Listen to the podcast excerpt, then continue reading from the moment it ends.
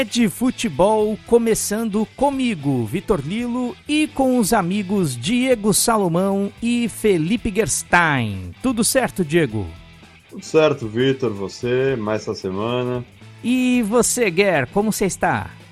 Tudo bem, Vitor, Diego. Um pouquinho mais pobre, né, com a questão da nossa aposta aí da final da Champions League, mas é por um bom motivo, estamos felizes. Parabéns ao Real Madrid. Vamos falar disso bastante no programa de hoje.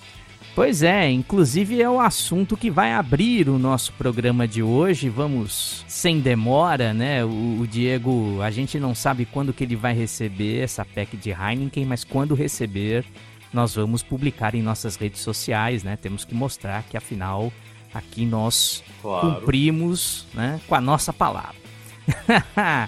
aqui nós pagamos as dívidas. Mas, meu caro Diego, se houver um caminho para vencer a Champions, o Real Madrid conhece o atalho, hein? São 14 orelhudas, contando a conquistada agora no sábado contra o Liverpool, com gol do Vinícius Júnior. Mas o que, que o senhor achou do jogo?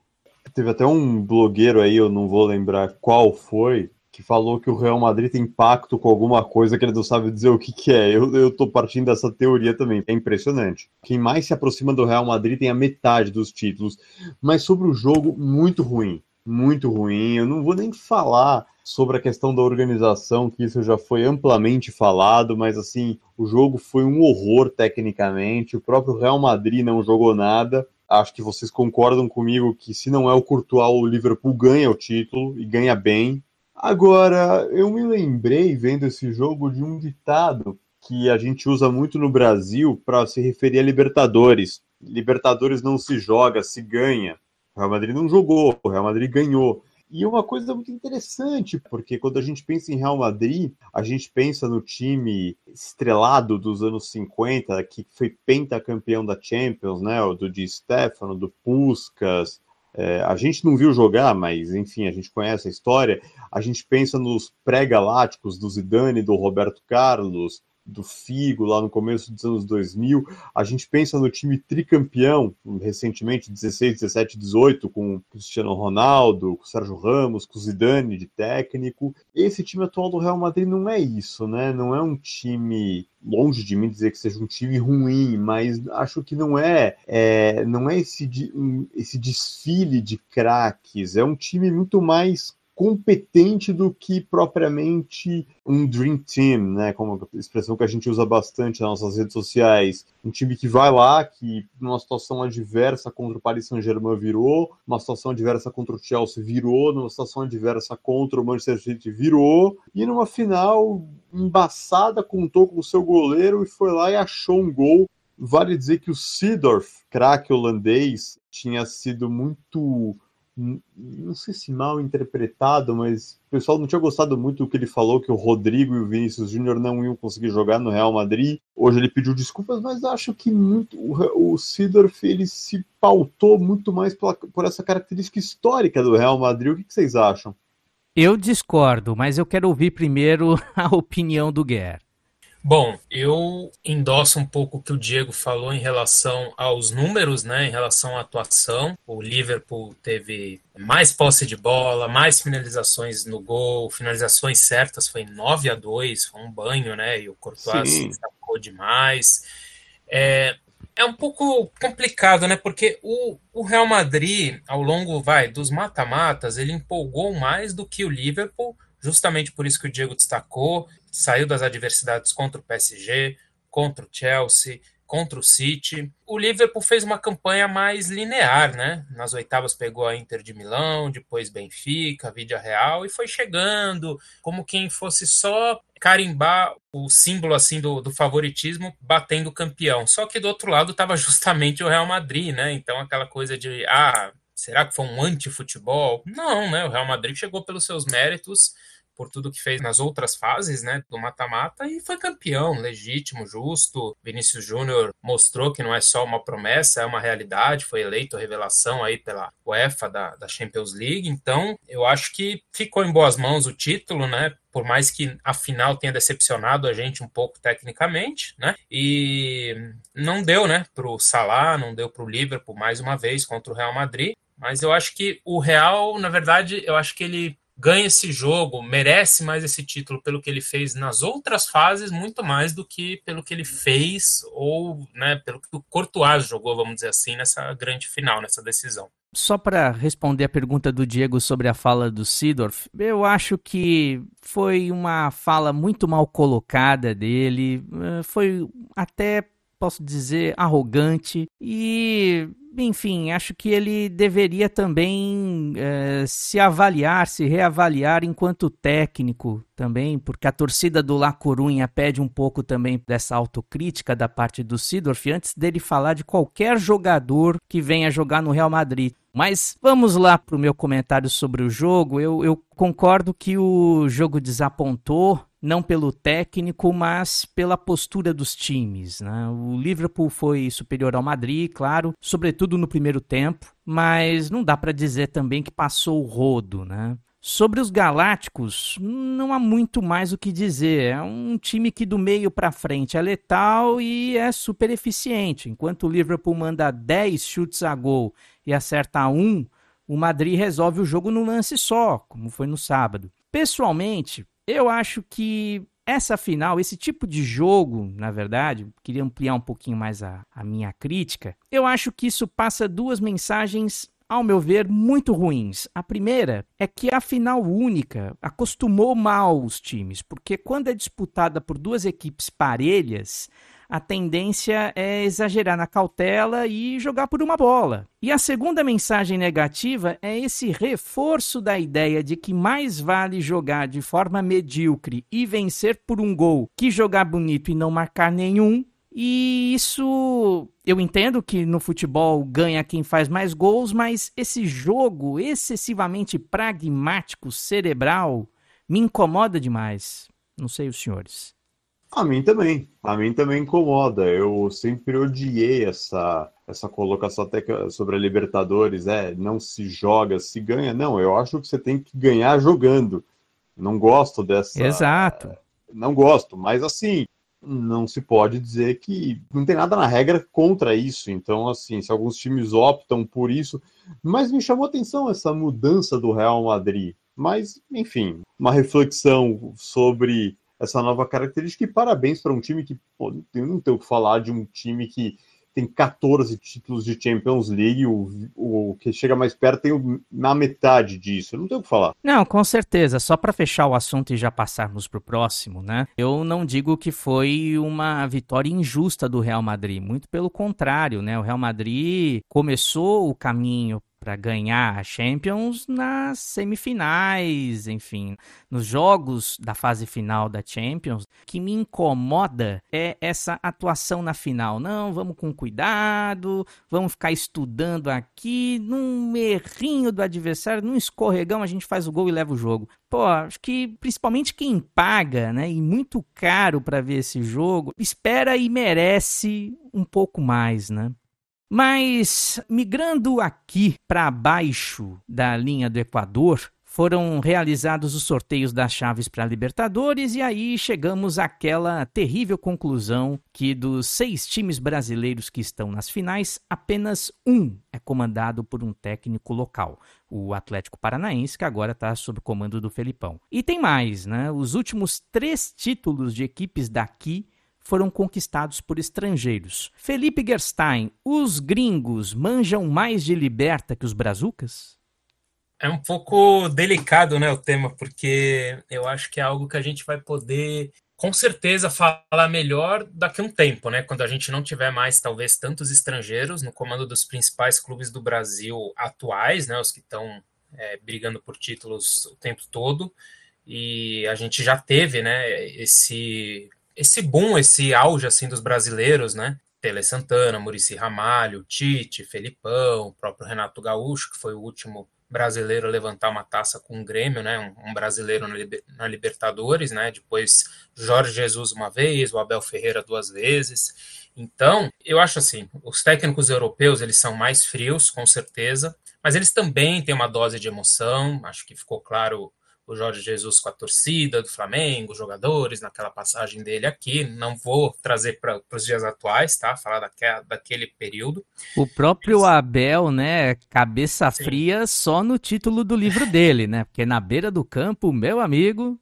Sim, eu acho que o Abel, Vitor, não sei se você concorda, o próprio Diego, acho que ele, ele fez algo que há muito tempo eu não vejo no Palmeiras, assim, tudo bem, tem o palmeirense que é corneteiro, que reclama, mas ele conseguiu juntar, assim, praticamente todas as alas do clube, desde o cara mais corneta ao cara mais otimista, ele é praticamente uma unanimidade, você pode discutir uma escalação aqui, um jogador ali, outro acolá, mas é um cara que agrega tudo ao redor dele e ao redor de todos por um, por todos aqui, vamos, né, sempre deixar o melhor em campo. Então, assim, tem que respeitar. Você pode não gostar dele, pode achá-lo às vezes arrogante numa entrevista coletiva, num programa de TV que ele participe e tudo mais, mas é um cara que ganhou duas Libertadores, uma Copa do Brasil, Paulistão, Recopa, chegou agora na liderança do Campeonato Brasileiro, então assim, não tem muito o que dizer, né, de um cara como esse que não tá nem há dois anos no Brasil e tá fazendo esse trabalho no, no Palmeiras, né. Esse ano eu acho que a tendência, de novo, é um técnico ou europeu, né, principalmente os portugueses, ou um técnico daqui da América do Sul ficar com, com a taça, né? Só para complementar o que o Vitor falou, além do Felipão no, no, Atlético Paranaense, a gente tem o Paulo Souza o, no Flamengo, Abel Ferreira no Palmeiras, Vitor Pereira no Corinthians, o Antônio Mohamed, que é o turco, né? Famoso dessa forma lá no Atlético Mineiro, e o Voivoda no Fortaleza. Quero abrir para vocês aí a discussão também, saber se vocês entendem que hoje os técnicos europeus manjam mais do que os brasileiros. Eu diria que hoje sim, mas eu não sei dizer assim é, se isso é algo que a gente vai dizer para sempre. Acho que é um momento, né? Mas no momento, sim, mas não sei se. Acho que isso a gente vai poder pegar mais no futuro, assim, quando não tiver mais tantos técnicos europeus em evidência. Alguns técnicos brasileiros, acho que principalmente o Mano Menezes, são muito refratários, talvez seja a palavra, a esse modismo dos técnicos gringos no Brasil. Mas está aí os resultados para comprovar que talvez esse modismo não esteja tão errado olha o G4 do brasileiro, olha as classificações da Libertadores. Então, assim, tem alguma coisa muito errada com os nossos técnicos. Não vou dizer que os europeus sabem jogar melhor o torneio, mas vou dizer sim que hoje, claramente, os europeus estão sabendo jogar melhor esse torneio. O Abel Ferreira, que o Guerra falou agora, que é um cara arrogante muitas vezes, mas não tem o que falar do trabalho do Abel Ferreira do Palmeiras. Não tem o que falar. É, é, impecável. Olha o que o Palmeiras joga, fazendo as devidíssimas proporções, pelo amor de Deus. Até a gente falou isso ontem na reunião de pauta. Não estou comparando o Palmeiras ao Real Madrid, pelo amor de Deus, mas assim, são times eficientes, eles vão lá e ganham, ponto, acabou. Se gosta, se não gosta, aí é um problema do público, mas são times que têm uma proposta de jogo muito clara e executam ela muito bem. E assim, não vejo times brasileiros que não têm técnicos gringos fazendo isso. E só para constar, o único técnico brasileiro no mata-mata da Libertadores que é o Filipão, eu não preciso lembrar aqui quais foram os últimos resultados do Filipão e qual foi o resultado mais marcante do Filipão nos últimos 10 anos, né? Que maldade, senhor então, Diego. Que maldade. Ainda mais agora que vai se completar 20 anos do pentacampeonato. Não, para, não, parabéns pelo Penta. Ele tem esse mérito. Eu não estou tirando dele, mas assim, nos últimos 10 anos, qual foi o trabalho mais marcante do Filipão? Claro que alguns vão falar, o trabalho mais marcante dele foi o título brasileiro com o Palmeiras. Não, gente, o trabalho mais marcante dele a gente sabe qual foi. É, o Felipão, ele é o Dr. Jekyll da CBF, né? Ele nos dá a maior alegria e nos deu a maior decepção, né?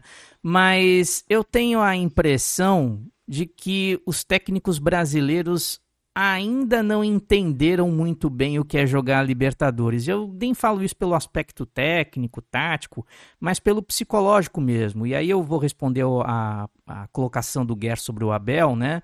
Eu acho que os estrangeiros, e nesse ponto o Abel Ferreira se inclui, mas acho que também, obviamente, o Jorge Jesus, né? Os estrangeiros conseguem trabalhar melhor o foco e a resiliência dos jogadores. Para mim, com certeza, é uma questão cultural que vai além do futebol. Tem até uma história de uma pesquisa recente com estudantes brasileiros de escolas, né, comparados com estudantes do mesmo nível de outros países, se detectou, por exemplo, que o estudante brasileiro ele é não é muito resiliente, assim, ele diante de um desafio muito difícil, uma situação muito complicada, ele já logo pula fora do barco, né? Acho que o grande mérito dos técnicos estrangeiros, sobretudo nesse aspecto psicológico, é fazer o pessoal continuar no barco e remar junto até o fim, aconteça o que acontecer, né? E, e, acho importante debater essa questão porque reconhecer deficiência não é admitir derrota ou inferioridade, né? Mas é dar o primeiro passo para mudar a nossa forma de enxergar e lidar com os desafios, né? Porque uma coisa é certa, o futebol brasileiro domina o cenário sul-americano hoje muito por conta do poder financeiro. Em termos de trabalho, de projeto, como fala o professor Lucha, eu ainda vejo mais solidez em equipes da Argentina, do Uruguai e até do Equador, citando o caso aí do Independiente del Valle. Basta a gente observar que antes dessa era Flamengo-Palmeiras, o River Plate vinha dominando a Argentina com o trabalho do Galhardo. Exatamente, né? Já estamos chegando aqui no já no último bloco do programa. Vamos falar de Brasileirão, só para variar um pouquinho, né? Já, tá passando rápido hoje. Pois é, rapaz. Programa aqui, o tempo urge. Urge e ruge. Mas bora falar de Brasileirão? Só para variar um pouquinho, né? A última rodada teve tropeços do Corinthians, do Santos e do Botafogo, que estavam dominando as discussões. E os três favoritos, Palmeiras, Flamengo e Atlético Mineiro, estão chegando no topo da tabela. Mas para mim, eles ainda estão deixando um pouco a desejar. E para vocês, quem quiser opinar aí primeiro, assuma o microfone. Eu acho que o Galo e o Palmeiras mostraram um pouquinho nesse final de semana que vão brigar pelo título, assim. Eu acho que o Palmeiras demais, assim, deu uma amostra muito grande, até pelo que a gente estava falando agora no assunto anterior, da, da questão emocional, né, de como eles superaram Tivemos o fato inédito do Rafael Veiga perder o primeiro pênalti jogando pelo Palmeiras, né? E 10 minutos depois o Palmeiras conseguiu definir o jogo numa cabeçada do Gustavo Gomes. Então, eu acho que o Palmeiras mostrou um poder assim de, de reação de que vai brigar pelo título, né? Ganhar um clássico na Vila Belmiro não é fácil do Santos, né? E o Atlético Mineiro também parecia ser um jogo meio perdido, talvez um empate, aquela dificuldade contra o Havaí, que geralmente é um aquele time meio ioiô, né? Quando sobe para a primeira divisão, tem todo o risco de, de cair de novo. Então, eu acho que são dois times assim que já estão chegando. O Flamengo, eu ainda não estou confiando muito, ainda acho que está cambaleando um pouco, né?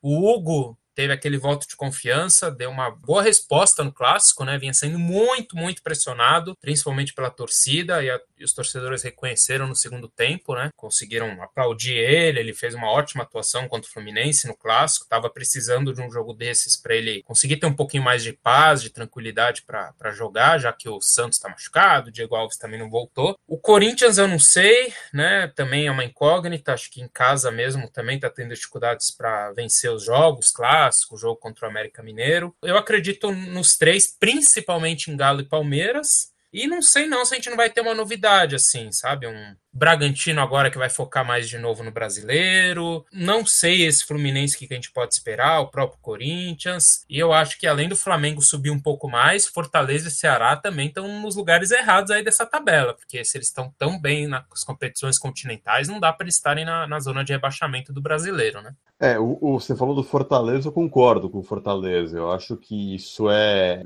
é muito nítido de um elenco talvez não tão grande, não com tantas opções, que está focando na Libertadores e está tudo certo, tá nas oitavas da Libertadores. É, então, não tenho dúvida que o Fortaleza tem tudo para para subir no brasileiro. Ah, nas nossos palpites lá no começo, aquele que eu e o Vitor botamos o Santos como rebaixado, a gente apostou, se eu não estou enganado, eu apostei no Palmeiras campeão brasileiro e vocês dois apostaram no Atlético Mineiro. Flamengo um pouco abaixo na tabela. Eu acho que tá, tá começando. O Campeonato Brasileiro é muito longo, são 38 rodadas. Agora que estão começando a se desenhar o que, que vai ser até o final do ano. Então, acho que tá tudo caminhando para a normalidade. Ah, o, o Veiga perdeu um pênalti, gente, ele vai perder pênaltis, sabe? Nenhum jogador. É, não, acho que não existe isso. Não sei se vocês sabem. Algum jogador que nunca perdeu um pênalti na vida. Isso não deve existir. Mas enfim, posso estar falando uma besteira. Não pode ser igual o Palermo, né? Que perde três É, pênaltis para a Argentina. aí também já- só. Aí é já seria um pouco demais. Mas, ah, ele perdeu um pênalti, como vocês falaram, o poder de reação que o Palmeiras demonstrou na Vila Belmiro mostra um time forte, um time que vai brigar lá em cima, pelo título ou não, mas vai brigar lá em cima. Corinthians começa a dar mostras do que de fato era um time instável, um time que ainda não se achou, um técnico que ainda não sabe lidar com o elenco que tem, um elenco de jogadores superestimados na minha visão, não quando eu digo superestimados, não superestimados tecnicamente, todos eles sabem jogar bola, superestimados na medida do que eles estão apresentando. O Corinthians não jogava bola para ser líder do campeonato, era líder por, enfim, razões X, ganha, empatava um jogo aqui, o time que estava concorrendo perdia, mas não ia manter essa liderança. Eu acho que agora a gente está começando a ver um brasileiro de verdade. Acho que agora está começando a se desenhar o que a gente vai ver até o final do ano.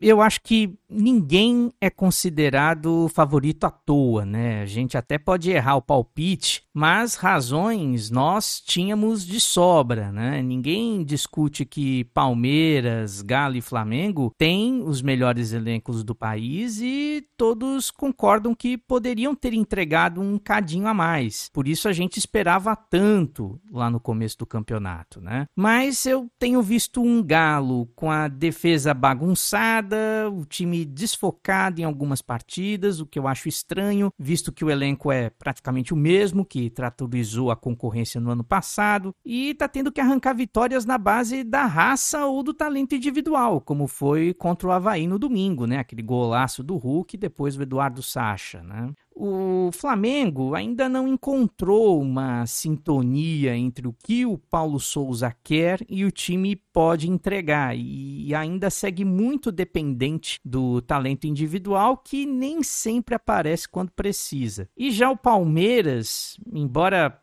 tenha essa vantagem de estar tá duas temporadas com o mesmo técnico e também praticamente o mesmo elenco, está tendo muita dificuldade para manter no brasileiro a mesma consistência que apresenta na Libertadores. Um jogo manda muito bem, no outro manda muito mal. E até mostra uma certa vulnerabilidade em jogos em que o adversário parte para cima, para sufocar. Né? O Palmeiras ainda fica meio perdido quando está sufocado. Muitos comentaristas têm dito coisas do gênero: ah, mas no começo é assim mesmo, no segundo turno vão entregar mais. E aí eu volto àquela velha pergunta que a gente faz quase sempre aqui: entregar como disputando duas competições mata-mata de grandes deslocamentos ao mesmo tempo, além da liga, né, que é o brasileiro. Por isso eu acho que um dos três pode até vencer, mas eu não sei se vai convencer. Eu acho que esse mês, né, até em cima do que o Diego estava falando antes, um, que ele falou, ah, agora a gente vai começar a ter uma ideia melhor. E eu concordo, porque nesse mês de junho, como a Libertadores, a Sul-Americana, só vão retornar praticamente no final, na última semana, nos últimos dias de junho e início de julho, eu estava calculando antes da gente começar a gravar o nosso podcast, a gente vai ter seis rodadas diz tudo bem, quarta, quinta, sábado, domingo, mas vamos ter seis rodadas só de Campeonato Brasileiro agora no mês de junho. E depois vão faltar só cinco até o final do turno, né? Desse primeiro turno. E, além disso, a gente tem agora nesse início, né, nessa primeira semana de junho, final de maio, as convocações das seleções. O Palmeiras, só o Palmeiras, tem cinco desfalques. Né? É, na verdade, quatro, né? Porque o, o, Gustavo Gomes conseguiu a liberação dele, né? Da seleção paraguaia, mas ele não tem o Everton, Danilo, Kusevich, que joga menos, e o Atuesta, que também não é titular, né? Mas mesmo assim, o Everton, que é o goleiro, o Danilo fazem falta, né? Nesse time. Por exemplo, o Galo. Sorte deles que o Tite não quer o Veiga, né? Sim, sorte do Galo que só perdeu, entre aspas, o Arana e o Godin. Flamengo só, entre aspas, perde o Arrascaeta. Então, assim, vamos ver, né? Acho que esse mês vai dizer muito sobre principalmente esses três que a gente aponta aí como os favoritos, o que, que eles vão fazer e até um, um pouco do que a gente falou sobre Libertadores, né? Acho que o Atlético Paranaense também é um time para começar a ficar de olho assim no brasileiro. Não estou dizendo para título, mas ali entre os quatro, seis primeiros. Felipão e tudo mais, vamos ver aí se o time ajeitar bem. Pessoal, vamos levantar âncoras e zarpar. Já acabou o nosso tempo. Ah, Ó, foi muito rápido. Passou voando, né, Diego? passou rápido hoje. Mas, cara, obrigado mais uma vez. Um grande abraço, meu cara. Outro abraço para você, pro Guer, pro nosso público. Obrigado pela audiência, pelo carinho. E estamos de volta semana que vem. Guer, outro abraço, super obrigado. Até semana que vem. Um abraço, valeu, até semana e vamos ficar de olho aí. Já começam as definições aí das últimas vagas de Copa do Mundo, futebol europeu e o Brasileirão essa semana. É isso aí, o Ed Futebol tem episódios novos todas as semanas nas principais plataformas de áudio. Se você gostou, avalie, subscreva e compartilhe o nosso podcast. Hein? Siga também os nossos perfis no Facebook, Instagram e Twitter. Obrigado por nos ouvir. Até a semana que vem. Um abraço. Tchau.